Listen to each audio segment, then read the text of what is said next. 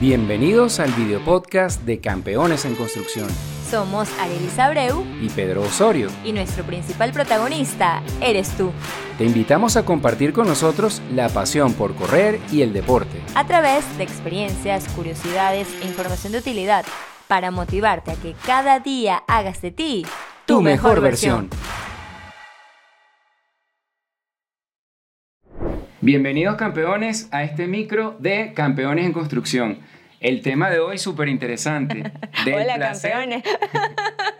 No me está dejando a mí ni siquiera decir el título de hoy, pero hoy vamos a hablar de si correr es un placer o una obsesión, Arelis. Así que del placer a la obsesión. ¿Qué podemos decir de este tema? Bueno, yo creo que es bastante interesante porque del placer se puede convertir en una obsesión o viceversa. ¿A ti te da placer correr? Bueno, sí, 100%. ¿Y a ti? Bueno, para mí es lo mejor que hay en la vida. O sea, tú sabes lo que es pararte todos los días a la hora que nos paramos para ir a correr. Si no fuera un placer, pues yo no sé qué, qué podría decirte. Bueno, pero hay que tener cuidado. ¿Alguna vez estás obsesionado por correr? También me he obsesionado. ah, bueno, eso lo vamos a saber en minutos. así que bueno, comenzando, ¿qué podemos decir sobre este tema? Ah, bueno, creo que uno tiene que llevar un equilibrio en la vida. O sea, uno, si le gusta una actividad física, también tienes que saber de que tienes trabajo, tienes familia, tienes tienes este entorno al cual cumplir. No podemos estar corriendo y solo, solo hablando de cuando salimos a, comer, hablar de correr. O sea, cuando ni siquiera este, compartimos con tu esposa, con tus hijos o lo que sea, porque todo el tema es correr. Entonces, una cosa es el disfrute, donde puedes integrar a tu familia, y otra cosa es que ni siquiera tengas vida social, por ejemplo, tu mundo sea única y exclusivamente correr. Así es, sabes que hay gente que incluso empeña a la familia por el tema de correr, porque yo conozco más de un corredor que dice, no, es grave entonces. Este fulanito se está gastando el, dinero de la casa en correr y, lo, y los hijos, la esposa no tienen vacaciones, no tienen nada porque el señor se la, o la señora, pues no vamos a diferenciar aquí en un tema de sexo. Es bastante egoísta, ¿no? Pero imagínate tú poner en riesgo a la familia por, por un deporte, pues tampoco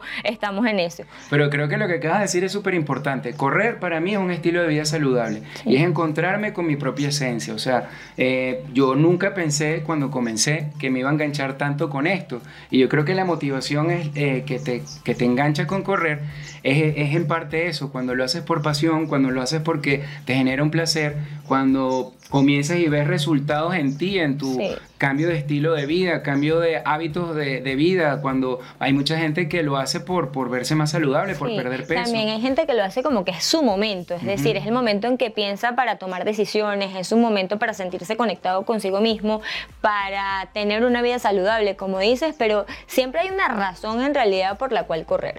Ya cuando no te encuentras como que motivado o enganchado con esa razón y ya es como un martirio ir y es como una competencia de quiero ganarle a este, quiero ganarle al otro, quiero ir por aquí o quiero ir por allá, ya hay que hacer una revisión porque no todo puede ser correr. Sabes que yo siempre le comento a la gente cuando me preguntan, yo les digo, es que el éxito en esto está en que tú seas tu propio rival, ¿sabes? Y que tú trates, por eso es el lema nuestro de construir tu mejor versión. Nosotros somos el espejo de nosotros mismos, entonces buscamos siempre vencer a nuestros, propios no, y, y, cada día esos granitos van construyendo como que esa montaña, el objetivo final, porque finalmente no hay un objetivo final, porque tú puedes hacer un maratón y es como el objetivo grande, y esos meses previos del entrenamiento son esas pequeñas metas o lo del caminito que te va llevando al gran objetivo.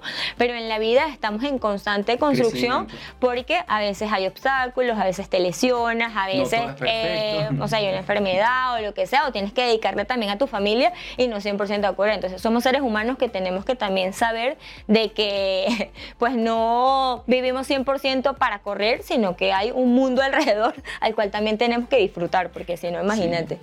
Tú llegarías a, por ejemplo, a pagar un pacer para correr, que sería algo bastante obsesivo como para conseguir un tiempo determinado o ese tipo de cosas. Bueno, ya esas son palabras un poco mayores, no lo he hecho es como el límite, ¿no? No lo he necesitado, pero no critico a quien lo haga. Yo creo que cada quien es libre de, su, de sus decisiones, pero yo creo que ya eso es un punto un poco obsesivo porque podemos llegar a esos objetivos sin necesariamente caer en, en, eso, ¿no? Ya el punto de pagarle un pacer para que te lleve un maratón de esto, lo otro, ya me parece un poquito, un poquito exagerado y, obsesivo. Y hay gente que está más pendiente del otro, de qué haces tú, qué hago yo, qué hace aquel, como para superar a las otras personas en vez de superarse a sí mismo. Y esas son las personas que uno ve con mayor estancamiento y menos progreso en sus objetivos. Sí, porque como que bloquea ese proceso de evolución y lo que hace está, está tan pendiente de la casa del vecino que no se ve los propios detalles que tiene en su entrenamiento y en su día a día. Ahora, Arely, la pregunta del millón. Este, ¿Te has obsesionado tú alguna vez con correr? Bueno, pues sí, puedo decir que sí, no exageradamente, pero hubo un año que hice dos maratones, la primera vez que hice dos maratones en un año, sin embargo, los dos maratones tienen una de mis mejores marcas. O sea, puedo decir que entrené los 365 días del año con el descanso del Navidad o 31 de diciembre y creo que el primero corrí. pero luego de esa experiencia de correr tanto, me trajo muy buenos resultados, o sea, muy buen tiempo. Sin embargo, descuidé muchas situaciones familiares, pues me perdí cumpleaños en los cuales estuve pude estar despierta mucho más rato, me perdí quizás eh, abrazos en familia que los dejé por estar todos los días entrenando. Entonces creo que al uno experimentar como que dos o tres eh, maratones o competencias al año, eh, decidí como que bajarle dos y hago un maratón por año. Para mí esto es suficiente. Creo que puedo cumplir con todo y me siento motivada en cada día este, superar mi, mi mejor versión, como decimos aquí. Miri, no me vas a preguntar a mí, pues la gente quizás quiere saber si me obsesionado o no. ¿Te has obsesionado alguna vez? Depende, eh, depende. Ah, bueno, depende. Por ahí me dijeron que te ¿Con qué me obsesiono? Bueno, me he obsesionado por correr. en un año. Mira, no, hablando en serio, yo creo que el tema de la obsesión sí, este, no hay que confundir, yo creo que la disciplina con la obsesión. Definitivamente correr y correr maratones este, implica una disciplina, una planificación, como lo hemos dicho ya a lo largo de otros micros que hemos tenido aquí en el podcast, pero este, ya cuando la disciplina pasa esas barreras de lo normal y del equilibrio, que todos tenemos que saber que hay un equilibrio, cuando ya tú empiezas a ver que todo gira en torno a correr, que vas por un sitio y solo hablas de eso, que quiero hacer esto, que quiero ganarle fulanito, que quiero ganarme... O empieza a repercutir en tu salud, de hecho, muchas veces por el tema de estar entrenando de más o hacer kilómetros que por ser mejor o ir más rápido, correr mucho más de lo normal también te puede acarrear muchas consecuencias. Yo no me he obsesionado porque creo que este, me he preocupado mucho, mi objetivo es mantenerme corriendo por todo el tiempo que pueda a lo largo de, mi vida. Y yo me veo el día de mañana como un, viejito de esos de los que ven en los maratones de 70, 80 años corriendo todavía. De hecho, admiro muchísimo a la gente que hace 4, 5, 6 maratones al año porque de verdad mi cuerpo no, lo aguanta. ¿Y cuántas personas por ahí no nos dicen, bueno, ¿y qué hacen ustedes corriendo? Eso es de loco, si ustedes no ganan la carrera. bueno, esas personas no saben que hemos ganado alguna, pero ellos, ellos creen que nosotros estamos obsesionados porque no entienden que esto es una disciplina que hay que practicarla a diario para poderla mantener y hacerla bien. Así, que bueno, yo creo que en conclusión, Arely, la palabra clave para no obsesionarse, equilibrio. 100%. Así que bueno. Así que bueno, continuamos con esta serie de micros que estamos haciendo en nuestro video podcast Campeones en Construcción.